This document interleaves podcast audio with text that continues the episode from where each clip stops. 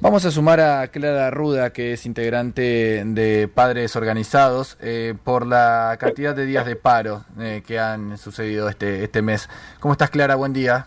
Hola, buen día, ¿cómo están? Bien. Eh, en primer lugar, muchísimas gracias por tomar este tema. Eh, es tan difícil que esté en la agenda pública, que seamos conscientes de lo que está pasando y de los golpes que, que recibe permanentemente el- el- el- los- nuestros hijos, los niños lo- en general, las adolescencias, con, con esta falta, con esta irresponsabilidad eh, constante eh, que repercute en su salud, en su formación, en su futuro. Eh, y, y buenísimo esto que, que, que, que lo estén tomando y que bueno que nos llamen a nosotros y que llamen a las escuelas y que todos puedan tener voz en esto también. Eh, no sé de qué lado te... A ver, en esto de, de buscar responsabilidades, ¿en qué lado te parás vos? Porque uno puede decir, bueno, los, los gremios... eh, la verdad es que están yendo al extremo, buscan eh, la, mejor calidad para sus trabajadores, pero del otro lado están los, los alumnos. Ahora, el gobierno tampoco parece hacer demasiado. El gobierno desde junio viene teniendo una postura que es, en septiembre hablamos, y no se movió ni un centímetro de ahí. Mientras tanto, eh, en esta discusión, en el medio están los chicos.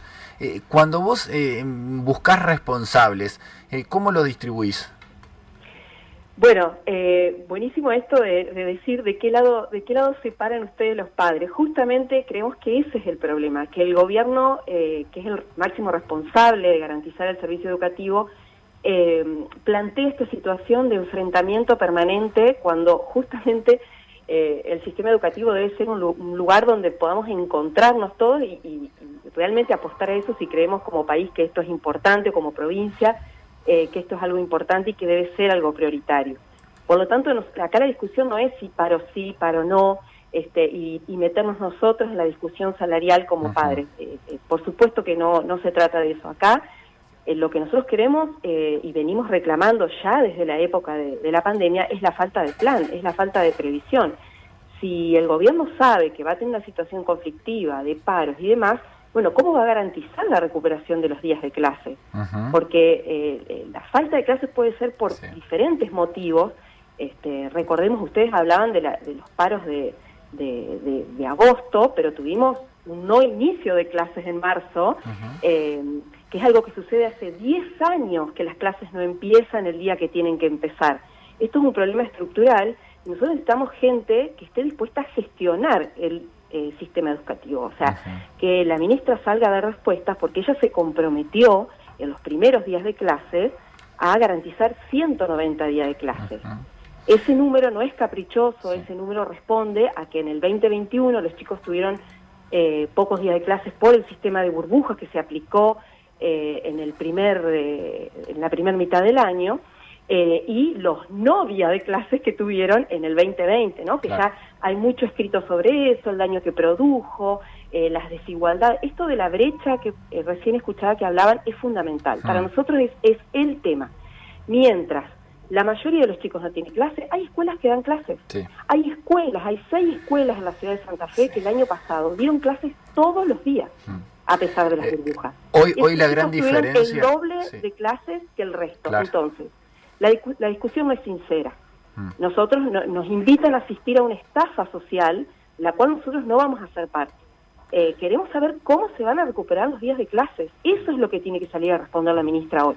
Hoy, desgraciadamente, Clara, eh, y, y chicos eh, también aquí, eh, me da la sensación de que la gran diferencia de la escuela privada y la pública, más allá después dirán, che, tienen mejores, mm, peores conocimientos. Tienen... Acá creo, la mayoría, por no decir todos, somos eh, hijos de la escuela pública eh, y orgullosos de, de serlo. Ahora, eh, hoy la gran diferencia entre la escuela pública y privada es la, la privada te garantiza clases.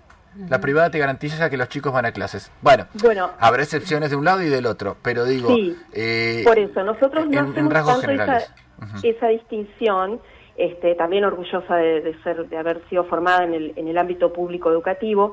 Eh, nosotros no, no, no notamos tanto esa diferencia, sino la brecha que existe en las distintas jurisdicciones. Eh, esto del, del sistema caótico, donde las directivas no bajan directamente, entonces tenemos directores que toman decisiones solos porque no, no, no tienen herramientas, no tienen, esto que digo, indicaciones de cómo resolverlo, eh, y lo resuelven como pueden también, hay que decirlo. Eh, pero a ver, concretamente, tenemos eh, Ciudad Autónoma de Buenos Aires, el año pasado garantizó 196 días de clase.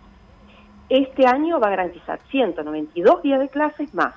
Sábados abiertas las escuelas para los chicos que tienen que recuperar contenidos, em, más extensión horaria en los últimos años de, las, de, la escuela primaria, más eh, eh, inglés desde primer grado. Nosotros en nuestra provincia, en, Santa Fe, inglés empieza a dictar desde séptimo grado. Por eso decimos que el tema es de calidad educativa, porque más allá de los paros, después hay discusiones súper profundas. Tenemos escuelas sin gas, tenemos escuelas con problemas de edilicios.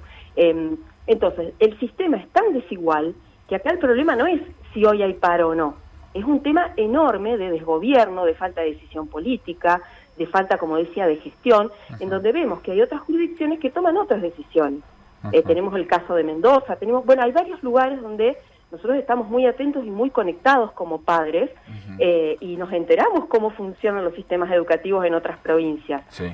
Eh, quiero dar un ejemplo de, la estafa, como decimos nosotros, eh, que es el tema de los anuncios que hace el gobierno provincial. Constantemente hay anuncios explosivos que generan opiniones. Vamos a dar uno que, que es bien claro, eh, que es la, extensión horaria. Bueno, nos sorprendimos esta semana, Clara. Eh, nosotros eh, acá celebramos, bueno, se extienden las clases y contamos que se iniciaban después de las vacaciones de invierno. Nos enteramos esta semana a través de un reclamo gremial, llamamos al ministerio y dijeron, no, no, no empezaron, estamos en procedimiento para...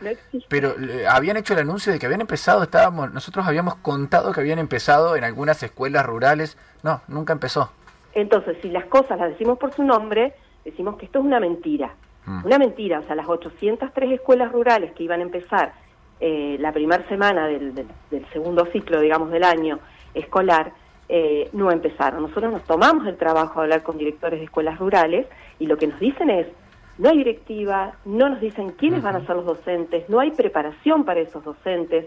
Eh, se imaginarán que hay una logística distinta en las escuelas rurales que en las escuelas este, de, los, centros urbanos, por lo tanto eso requiere un sistema de organización. Bueno, no hay respuesta para nada de eso. Entonces, mientras eh, los medios eh, eh, anuncian que bueno, esto va a ocurrir y hay un montón de familias que dicen, qué bueno, mirá, a otras familias dicen, qué malo, hubo discusiones con los gremios, nos llamaron los medios para opinar sobre esto y fue una gran mentira porque no pasó nada. O sea, eso es lo que pasa, que después no pasa nada.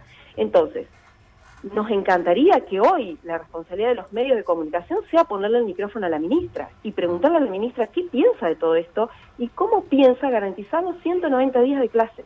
No hay más excusas. Después, las discusiones salariales, por supuesto, hay que darlas porque estamos en un contexto económico muy complicado y, por supuesto que esa discusión no hay que esquivarla, por supuesto, eh, y somos muy respetuosos de eso también.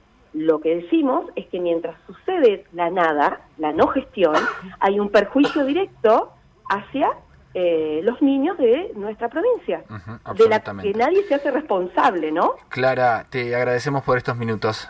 Muchas gracias a ustedes. Era Clara Ruda, integrante de Padres Organizados.